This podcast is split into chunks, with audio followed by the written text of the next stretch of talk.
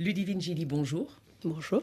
Dans la révolution conservatrice aux États-Unis, vous parlez d'une démocratie pervertie, on pourrait même dire dévoyée, au point qu'une minorité réactionnaire réussisse à imposer ses idéaux.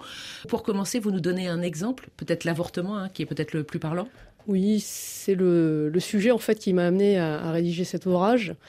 Ce qui est frappant avec la question de l'avortement, c'est que on constate qu'il y a une majorité de la population aux États-Unis qui est favorable à la protection d'un droit à l'avortement dans tous les cas ou dans la plupart des cas. On peut donner ce chiffre hein, que vous donnez dans votre livre, mars 2022, donc trois mois avant la décision de la Cour suprême, 61% des Américains se disaient favorables au droit à l'avortement. Tout à fait. Et parallèlement à ce soutien massif au sein de la population, on assiste le 24 juin 2022 à une décision de la Cour suprême qui retire la protection fédérale de ce droit à l'avortement aux États-Unis. Comment est-ce qu'on en est arrivé là, qu'une minorité puisse imposer son point de vue? Alors ça a été un long chemin, ça n'est pas un seul ingrédient, un seul facteur, c'est le cumul de différents facteurs. Le principal peut-être, c'est cet effort qui avait été euh, mis en place et qui avait été réalisé par les pères fondateurs au XVIIIe siècle pour éviter une tyrannie potentielle des États les plus peuplés contre les États les moins peuplés. Donc ces efforts ont amené aujourd'hui, du fait de différentes évolutions, à surreprésenter les États les moins peuplés des États-Unis par rapport aux États les plus peuplés. Et il se trouve qu'aujourd'hui, les États les moins peuplés sont très majoritairement des États qui votent républicains. Mmh. Ah oui, vous dites hein, sur cinq États les moins peuplés, en 2020, seul le Vermont était démocrate. Et donc, euh, cette surreprésentation des États les moins peuplés se fait notamment par euh, la règle au Sénat où il y a nécessairement deux sénateurs par État, quel que soit le poids démographique de cet État. Voilà, c'est ça. Euh, la surreprésentation est particulièrement frappante au Sénat du fait de cette règle. Et elle existe également à la Chambre des représentants malgré une forte dose de proportionnelle, parce que même s'il y a une forme de proportionnalité, les États les moins peuplés restent malgré tout même à la Chambre, surreprésentés par rapport aux États les plus peuplés. Et ce système se répercute sur le scrutin présidentiel, puisque le corps des grands électeurs, c'est l'addition du nombre de représentants à la Chambre et de sénateurs. Exactement. On a 538 grands électeurs qui élisent formellement le président des États-Unis, c'est 435 députés, plus 100 sénateurs, plus trois voix pour la ville de Washington, qui, soit dit en passant, n'est pas représentée à la Chambre ni au Sénat par un représentant qui vote. Et il se trouve que la ville de Washington est extrêmement largement démocrate. Alors, on en parlait hein, en ouverture de cet entretien, la Cour suprême, l'instrumentalisation de la Cour suprême joue aussi un rôle important euh, dans cette euh, révolution conservatrice aux États-Unis.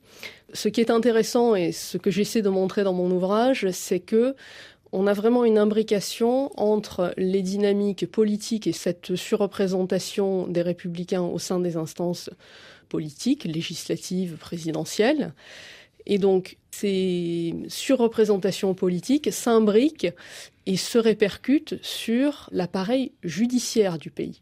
C'est-à-dire que les juges à la Cour suprême, qui sont les plus célèbres, mais aussi les juges fédéraux des cours de district et des cours d'appel, donc le système judiciaire fédéral, est aujourd'hui partiellement déséquilibré parce que ce sont les instances politiques qui nomment les juges du système fédéral et qui les nomment à vie. Donc dans le cas de la Cour suprême, la surreprésentation au Sénat des républicains permet au Sénat républicain de confirmer des juges conservateurs qui eux-mêmes ont tendance désormais à rendre des décisions conservatrice. Mmh. Et ça, ça a une implication directe sur euh, l'évolution de la Constitution parce que vous expliquez qu'il est très difficile de euh, modifier la Constitution aux États-Unis et que finalement ce pouvoir de modification repose la plupart du temps sur la Cour constitutionnelle.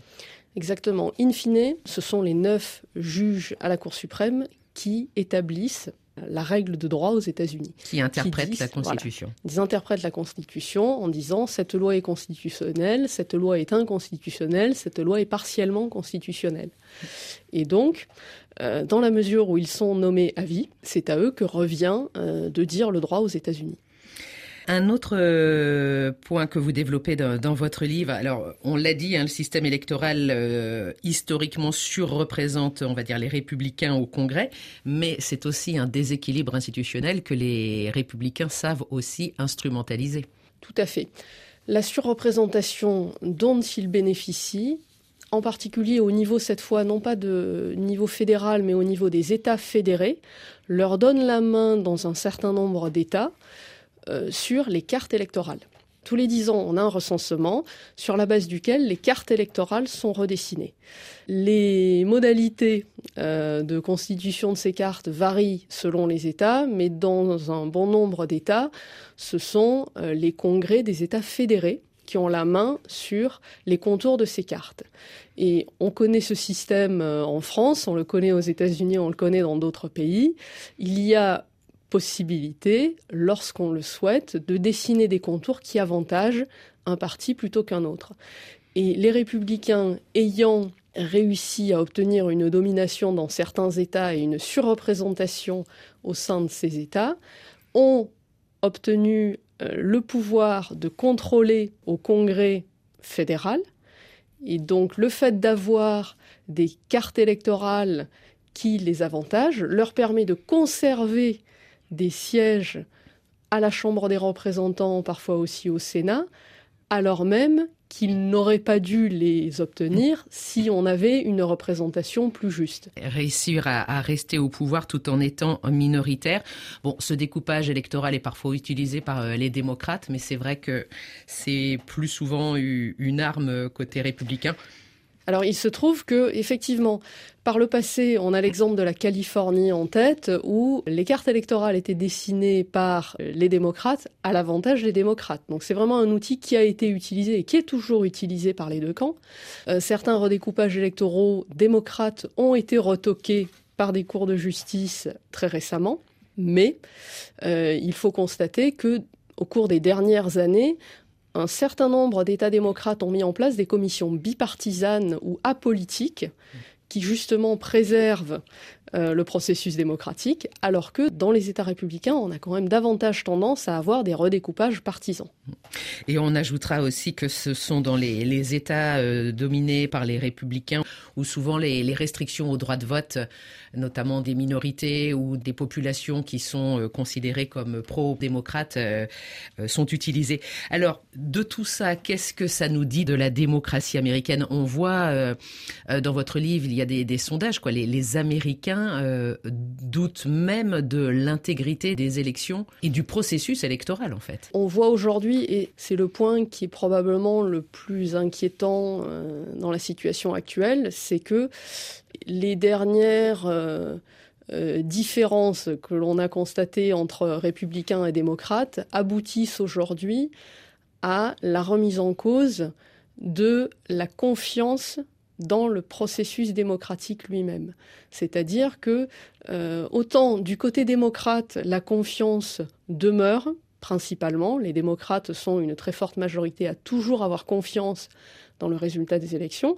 C'est beaucoup moins le cas chez les républicains où la confiance dans le résultat électoral a été ébranlée. Et de plus, on observe chez les démocrates cette fois-ci un fort doute dans le fait que le processus électoral, l'intégrité du processus électoral sera respectée si le résultat de l'élection est défavorable à leurs opposants. Il y a un certain nombre de, candidats républicains qui ne s'engagent pas à reconnaître leur défaite euh, pour euh, l'élection du 8 novembre. Tout à fait. On a euh, plusieurs centaines de candidats républicains qui, déjà concernant l'élection de 2020, continuent de déclarer que Joe Biden a volé cette élection et qui, concernant l'élection à venir, refusent de s'engager à reconnaître un résultat qui leur serait défavorable. Alors après l'attaque contre le Capitole du 6 janvier, euh, il est clair donc que certains sont prêts à faire le, coup de feu. Vous écrivez que ce n'était pas une anomalie dans l'histoire des États-Unis.